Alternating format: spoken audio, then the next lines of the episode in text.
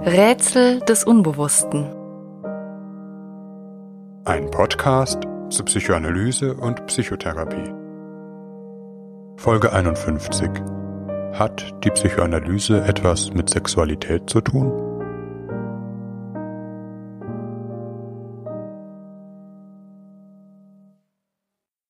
Der Titel dieser Folge ist einem berühmten Aufsatz des französischen Psychoanalytikers André Green entlehnt, der in der Mitte der 1990er Jahre versucht hat, an die Bedeutung der Sexualität zu erinnern. Dass eine solche Erinnerung unter Psychoanalytikern notwendig ist, sagt vielleicht etwas über das Schicksal der Sexualität in der Psychoanalyse, mit dem wir uns in dieser Folge beschäftigen wollen. Sexualität ist lange Zeit ein Thema mit Sprengkraft gewesen, vielleicht sogar ein Minenfeld, aber dies gilt wohl nicht nur für die Psychoanalyse. Wenn es um die Bedeutung der Sexualität in der Psychoanalyse geht, hat man es mit mindestens zwei gängigen Perspektiven zu tun. Einmal mit dem Ruf der Psychoanalyse, eine seltsame Obsession mit der Sexualität zu haben. Zumindest über die Freudsche Psychoanalyse ist bis heute das Bild vorherrschend, es ginge dort letztlich immer nur um das eine. Seien es Träume, psychische Erkrankungen oder überhaupt menschliche Lebensäußerungen. Alles verweise immer wieder auf einen sexuellen Ursprung. Wer in älteren psychoanalytischen Schriften liest, scheint dieses Bild bestätigt zu finden. Das Vokabular setzt sich zusammen aus Kastration und Penisneid, Phallus und Begehrlichkeiten gegenüber Familienmitgliedern, analen und oralen Lüsten. Auch wenn dort keineswegs ausschließlich sexuelle Themen verhandelt werden, die Sprache der älteren Psychoanalyse bedient sich vieler sexueller Metaphern und ist Quell mannigfaltiger Missverständnisse gewesen. Denn sie geht auf ein spezifisches Verständnis und einen Begriff von Sexualität zurück, die etwas anderes meinen als das, was im Alltagsgebrauch darunter verstanden wird. Ohne diesen begrifflichen Zusammenhang wirken die älteren Schriften mitunter abstrus und befremdlich. Die zweite Perspektive bezeichnet hingegen die Entwicklung innerhalb der Psychoanalyse, wo die Bedeutung der Sexualität für Theorie und Praxis in den letzten 100 Jahren immer weiter abgenommen hat. Die Sexualität ist gewissermaßen vom Zentrum des psychoanalytischen Denkens in die Peripherie gewandert, gilt als ein wichtiges Phänomen, aber auch als eines unter vielen. Der Kern der heutigen psychoanalytischen Praxis ist die Arbeit in der Beziehung, die Bedeutung zwischenmenschlicher Bindungen, nicht genuin die Sexualität. Man wird heute viele psychoanalytische Schriften finden, in denen überhaupt kein Bezug zur Sexualität hergestellt wird oder allenfalls ein marginaler. Man hat diese Entwicklung des Nachdenkens und Behandelns der Sexualität häufig mit ihrem historischen Bedeutungswandel in den westlichen Gesellschaften in Zusammenhang gebracht.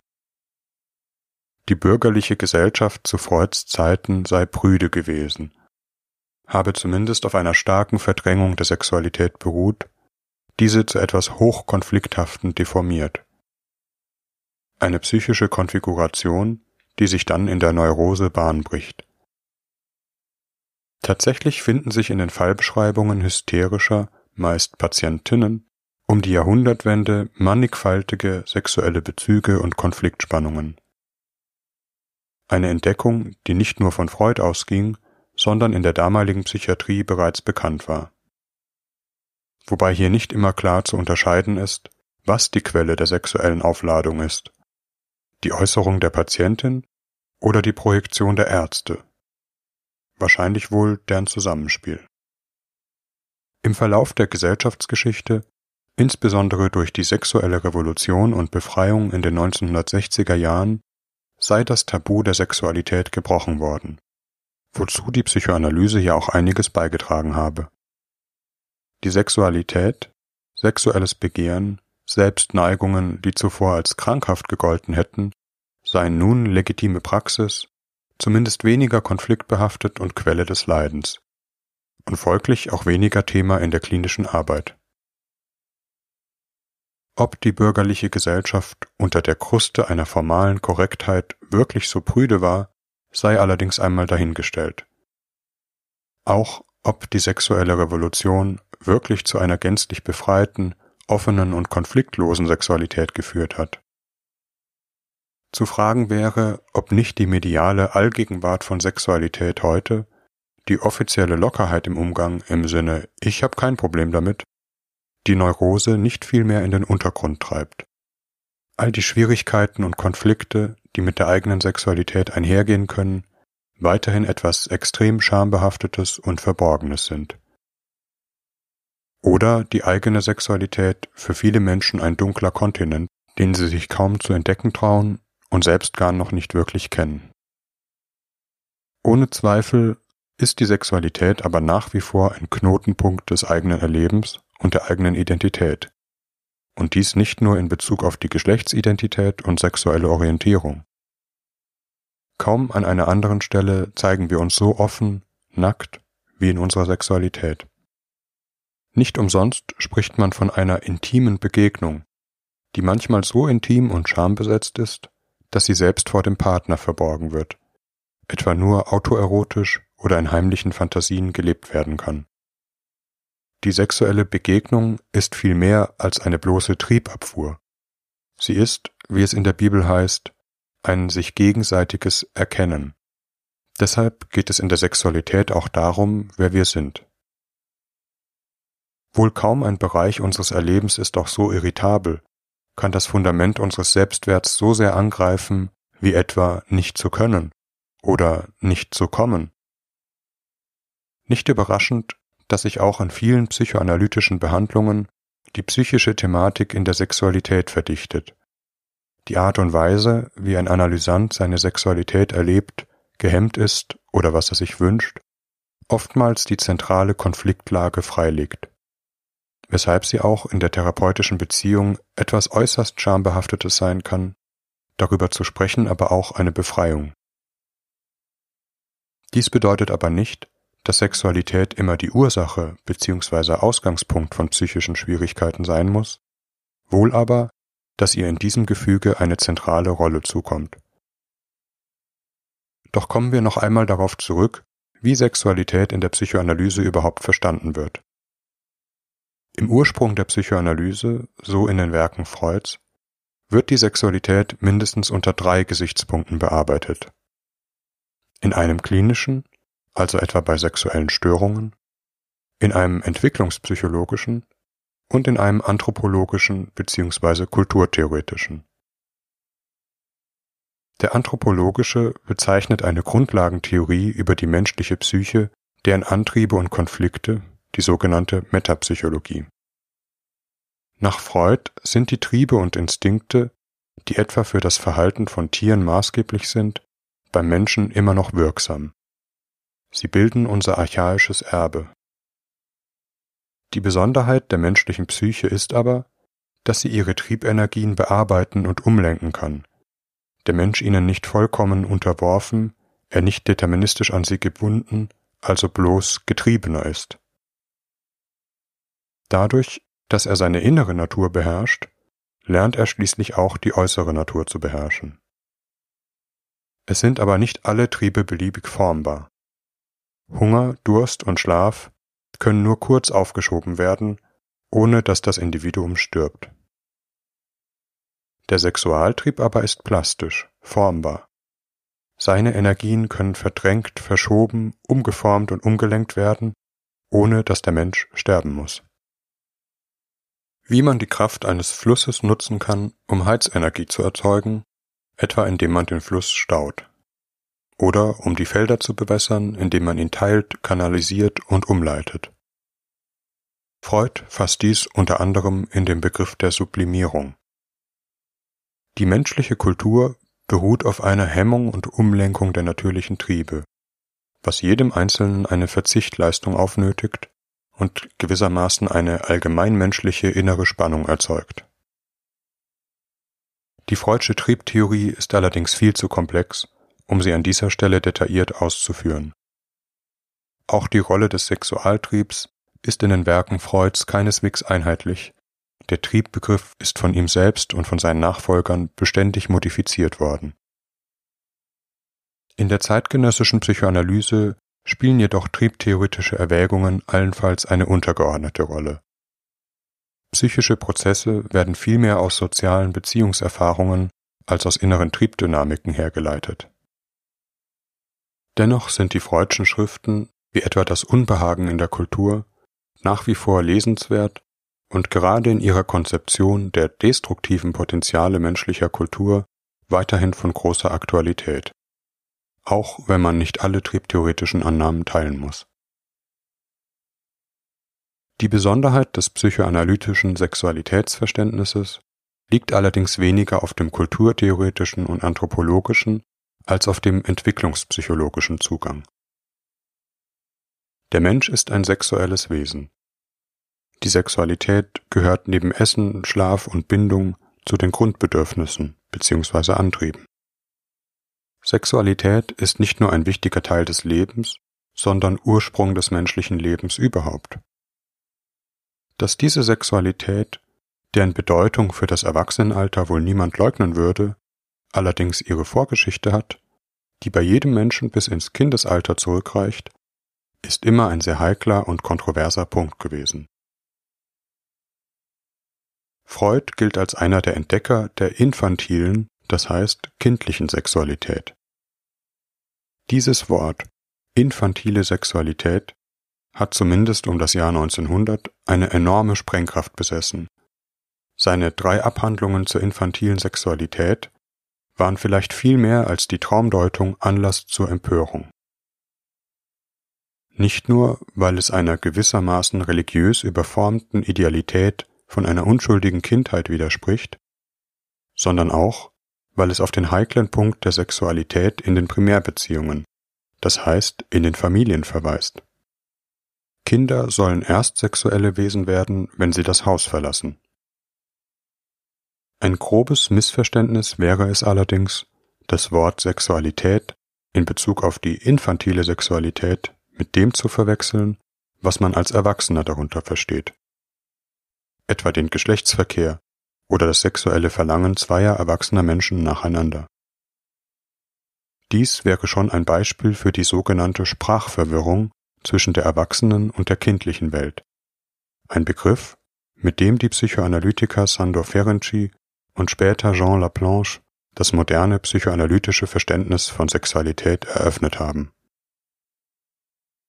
Infantile Sexualität bedeutet nicht, dass sich Kinder Geschlechtsverkehr wünschten, sondern dass sie ihren Körper als Quelle von Lust erfahren. Auch in Kindern entstehen lustvolle Spannungen, die sie zu befriedigen suchen. Dabei handelt es sich aber um keine gerichtete Lust, die auf ein einzelnes Körperteil, etwa das Geschlechtsorgan, bezogen wäre, sondern in den etwas dunklen Worten Freuds eine polymorph perverse. Polymorph kommt aus dem Griechischen und bedeutet vielgestaltig. Das heißt, dass alle möglichen Körperbereiche lustbesetzt sein können. Die Haut, der Blick, der Mund, der Anus, das Genital und alles dazwischen. Der Zusatz pervers bedeutet, dass es sich um Lüste handelt, die im späteren Erwachsenenalter das Potenzial zu Perversionen haben, wenn sie bei der Lustsuche und Befriedigung nahezu ausschließlich bevorzugt würden und nicht in eine liebende Beziehung integriert werden. Kinder saugen nicht nur an der Brust, um satt zu werden, sondern auch, weil es ihnen Lust bereitet. Auch etwa das Gefühl, Ausscheidungen zurückzuhalten, also eine bestimmte Körperregion mit einem starken Reiz zu versehen, ist für Kinder typischerweise lustbesetzt. Gleichzeitig sind all diese Körperregionen, gerade weil sie so reizbar sind, auch gefährdet, überreizt zu werden, eine Stimulation zu erfahren, die nicht mehr lustvoll ist, sondern eindringend und damit erschreckend. Gerade an sensiblen und intimen Stellen, wo Erwachsene und Kinder sich eng begegnen, zum Beispiel beim Baden oder Wickeln, wird dies sichtbar. Der Erwachsene darf diese Situationen nicht im Sinne einer reifen Sexualität interpretieren, auch wenn er ein nacktes Wesen berührt. was für den Erwachsenen durchaus irritierend sein kann. Er sollte aber den Lustcharakter der Situation auch nicht völlig ausschalten und wird das auch in der Regel nicht tun. Etwa das Wickeln und Baden als einen bloß mechanischen Akt der Körpersäuberung zu vollziehen, als wäre jede Art von körperlicher Lust, die in dieser Begegnung liegt, etwas unbedingt Verabscheuungswürdiges oder Schamvolles. In der ersten Konzeption psychischer Erkrankungen, insbesondere der sogenannten Hysterie, ging Freud aufgrund der Berichte seiner Patientinnen zunächst davon aus, dass reale sexuelle Übergriffe von Erwachsenen auf das Kind, das heißt sexuelle Traumata, eine entscheidende Rolle spielen. Also wenn etwa Eltern die körperliche Begegnung mit ihren Kindern tatsächlich im Sinne einer erwachsenen Sexualität interpretieren und das Kind für ihre eigenen sexuellen Bedürfnisse instrumentalisieren. In einer späteren Konzeption legte Freud den Schwerpunkt hingegen vielmehr auf das innere Erleben des Kindes, das heißt auf seine sexuellen Regungen, die er in der Äthiologie von Neurosen wesentlich sah. Hier entsteht der Begriff der sogenannten Psychosexualität, das heißt der Frage, wie eigene sexuelle Regungen psychisch verstanden, verarbeitet und erlebt werden. Im Umformen der eigenen körperlichen Lüste, Impulse, Reizungen entsteht letztlich die innere psychische Struktur. In den Worten Freuds, das Ich ist vor allem ein körperliches. Erst allmählich werden aus körperlichen Reizempfindungen Gedanken und Gefühle, wobei diese Trennung niemals ganz vollständig ist zu jedem psychischen Zustand auch ein Körperzustand gehört. Entscheidend für diese Entwicklung sind soziale Beziehungserfahrungen. Laut Freud, dies die Pointe des sogenannten Ödipus-Komplexes, geht die kindliche Sexualentwicklung immer mit einem Verzicht einher. Während der Säugling seine Lust noch am Körper der Eltern befriedigen kann, muss das Kind im Laufe der Entwicklung sein infantil sexuelles Begehren von den Eltern ablösen und schließlich, dies die Aufgabe der Pubertät, auf einen anderen Menschen außerhalb der Familie richten. Das infantil sexuelle Begehren wird, in der Konzeption Freuds, im Zuge dieses Verzichts unbewusst, bleibt aber doch eine Schablone, anhand derer auch spätere sexuelle Beziehungen erfahren werden was Lust bedeutet, wie sehr sie etwas Schönes, Zärtliches, Überwältigendes, Gefährliches oder Konfliktreiches ist, wird implizit in den frühen Beziehungserfahrungen erlernt. Mit einem zeitgenössischen Verständnis des Ödipus-Komplexes haben wir uns in Folge 40 ausführlich beschäftigt. Zur reifen Sexualentwicklung gehört, dass schließlich die Sexualität genital zentriert wird. Das heißt, dass die sexuelle Lust zuletzt vor allem im Geschlechtsverkehr ihr Ziel findet. Wenngleich mit einer etwas untergeordneten Rolle die anderen Lustquellen, etwa die Haut oder der Mund, zum Beispiel beim Küssen, als erogene Zonen bestehen bleiben. Erst ab diesem Punkt wird die kindliche Sexualität von der erwachsenen Sexualität, die sich um den Geschlechtsverkehr bewegt, abgelöst bzw. überformt. Eine Integration der Perspektiven, also die Rolle äußerer Beziehungserfahrungen und innerem Erleben, liegt in den bereits erwähnten Arbeiten Ferencis und Laplanches vor.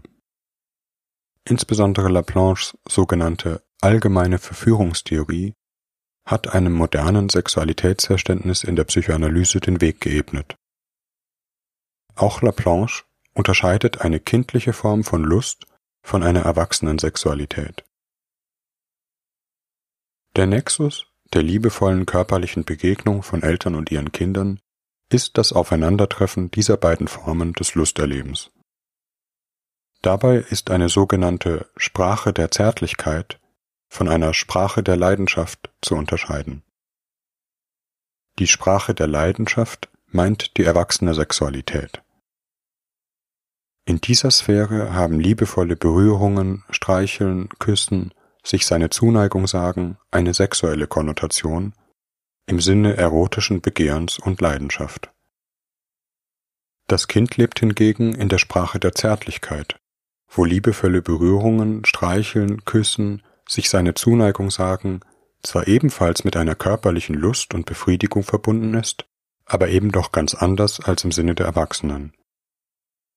Ein Erwachsener, der mit einem Kind in einen leiblich liebevollen Kontakt tritt, wird versuchen, die sexuelle Konnotation zurückzustellen und sich auf die Sprache der Zärtlichkeit, das kindliche Empfinden von Lust einzulassen. Dies aber ist eine heikle Sphäre, in der es zur sogenannten Sprachverwirrung kommen kann. Erwachsene und Kind können sich missverstehen, was auch in ganz normalen Beziehungen zu einer Vielzahl von Irritationen führen kann. Etwa wenn eine kleine Tochter zu ihrem Vater sagt, ich heirate den Papa. Das Kind will damit vielleicht seine unbedingte Zärtlichkeit zum Ausdruck bringen, vielleicht auch seinen Wunsch, die Nummer eins an der Seite des Papas zu sein. Das Wort heiraten hat in der Erwachsenenwelt aber noch eine ganz andere Konnotation. Heirat bedeutet eine erwachsene Liebesbeziehung, von der das Kind allenfalls etwas ahnt, diese aber noch nicht verstehen kann. Der Vater, dem seine Tochter ein solches Begehren anträgt, muss diese Botschaft des Kindes erst einmal dechiffrieren, in die Sprache des Kindes übersetzen, wobei er die Erwachsenenkonnotation, die Sprache der Leidenschaft, zurückstellen muss. Dieses Zurückstellen erzeugt aber einen Moment der Irritation.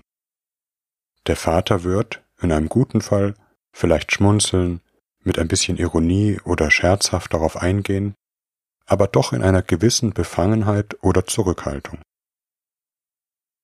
Diese Zurückhaltung bezeichnet die Leerstelle der Erwachsenensexualität, die gerade dadurch, dass man sie ausspart, zu einem Phantom wird. Das Kind wird im Verlauf von vielen solchen Interaktionen, nicht nur in der Sprache, sondern auch bei bestimmten zärtlichen Berührungen, immer wieder auf diese seltsame Irritation der Erwachsenen stoßen, die ihm rätselhaft bleiben muss. Da ist etwas, das sich nicht anrühren darf. Die Erwachsenensexualität begegnet dem Kind in sogenannten rätselhaften Botschaften.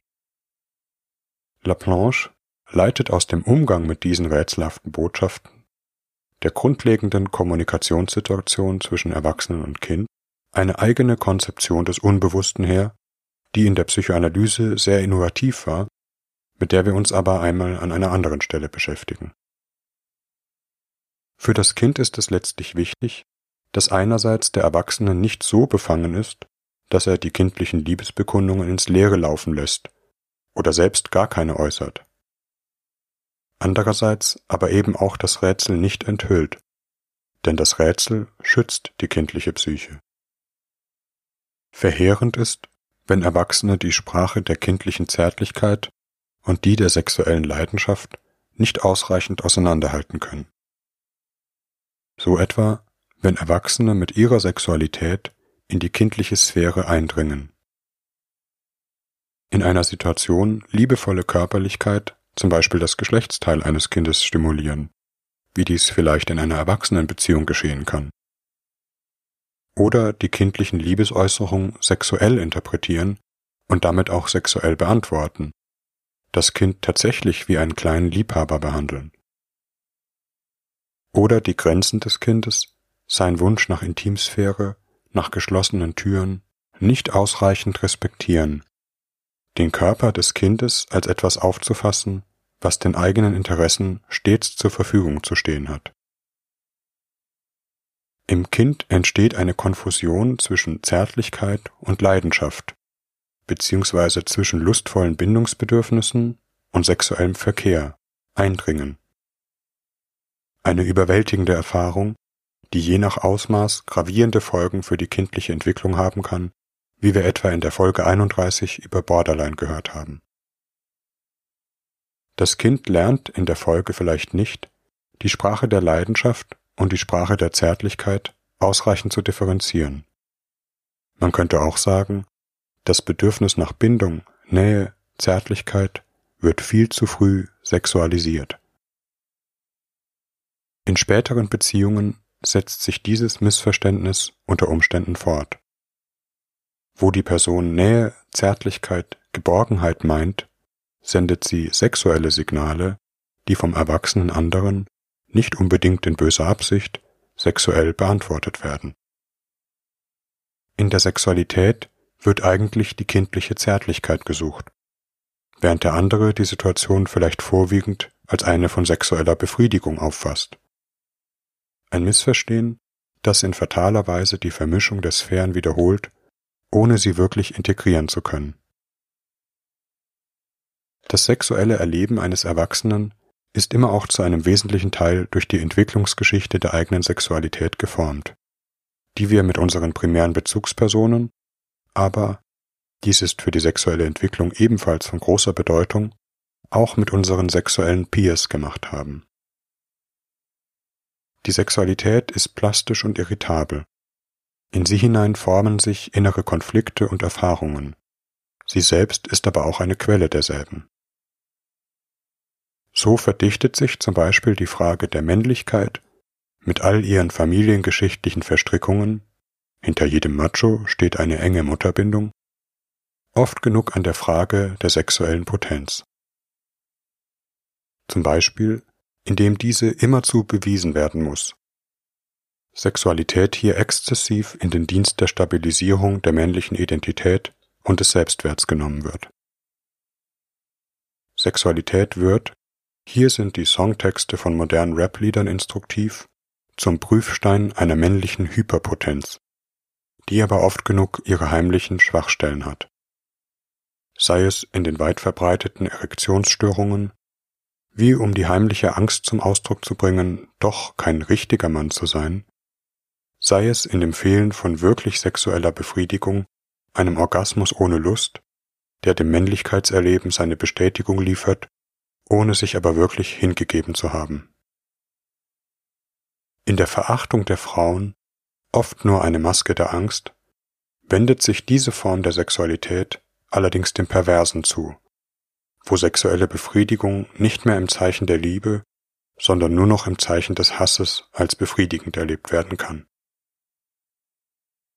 Oder aber Sexualität in engen Beziehungen ist derart konfliktbehaftet, dass sie gehemmt wird, etwa in längeren Partnerschaften, immer mehr der familiären Bindung weicht, bis hin zum völligen Erlahmen der Sexualität. Oder eine Sexualität, die so sehr von Angst und Zweifeln dominiert wird, dass Intimität gemieden wird. In der weiblichen Entwicklung ist es oft auch die medial vermittelte Überbetonung der äußeren Zeichen der Weiblichkeit, Schlankheit und Rundungen, Hüften, Brüste, Lippen, bis hin zu den Fesseln, die zu einem Quell des konflikthaften Erlebens der eigenen Sexualität, zum Prüfstein bin ich eine richtige Frau werden kann. Die Vielgestaltigkeit von Sexualität und Psychosexualität ist in dieser Folge vielleicht sichtbar geworden, auch wenn wir Themen wie die Geschlechtsidentität, sexuelle Orientierung, die Besonderheiten der männlichen und weiblichen Sexualität oder das weite Feld der sexuellen Vorlieben, Störungen oder Perversionen kaum berührt haben. Im klinischen Zusammenhang sind wir gewohnt, die Sexualität vor allem unter einem Störungsaspekt zu betrachten. Und dies oft genug mit Recht. Dies sollte aber nicht dazu führen, den beglückenden Aspekt der Sexualität zu übersehen. Eine gelingende sexuelle Begegnung gehört zu den Erfahrungen von größter Erfüllung und ist ein Höhepunkt des Zusammenseins zweier Menschen. Die Erkundung der eigenen Sexualität, das Entdecken eigener Lüste kann zu einem Akt der Befreiung werden. Sexualität kann die Quelle von Leid sein, aber nicht minder die von Freude.